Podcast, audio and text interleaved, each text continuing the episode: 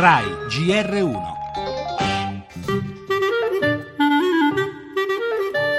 Pacche sulle spalle, sorrisi, battute e distesa l'atmosfera durante la cena di Stato alla Casa Bianca.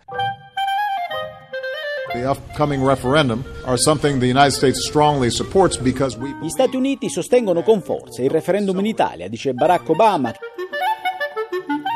Ringrazio gli Stati Uniti d'America per lo straordinario supporto nella battaglia che l'Italia sta facendo nel nostro paese e a livello europeo per affermare un paradigma di crescita e non soltanto di austerity.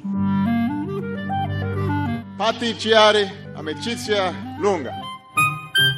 Riforme di Renzi aiutano l'Europa a essere più sana e a crescere meglio, secondo l'interpretazione della Casa Bianca. Obama è convinto che con Hillary alla Casa Bianca avrà bisogno di Renzi a Roma. Stabilità politica e crescita economica sono i concetti chiave che emergono dall'incontro tra Renzi e Obama, una visita ed una cena di Stato non come le altre, si è detto alla vigilia, e la conferma è arrivata dal sostegno senza precedenti offerto dal Presidente al sì al referendum italiano del 4 dicembre.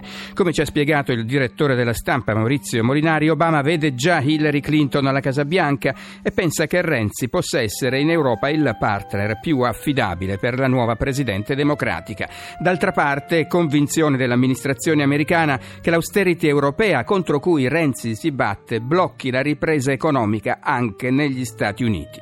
E ci sono però anche dei nodi da sciogliere. Italia e USA non hanno lo stesso approccio verso la Russia e l'America ci chiede un maggior impegno in Libia. Allora, come dice Obama, patti chiari, amicizia lunga.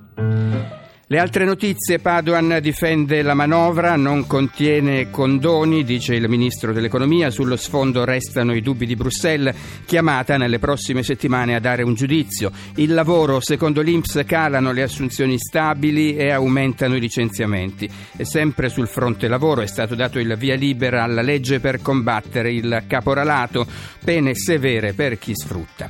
La cronaca, la Cassazione ha annullato le condanne per frode fiscale sui diritti TV nei confronti di Pier Silvio Berlusconi e Fedele Confalonieri. Ancora all'estero con l'ultimo duello questa sera tra Hillary e Trump in televisione, candidati alla Casa Bianca.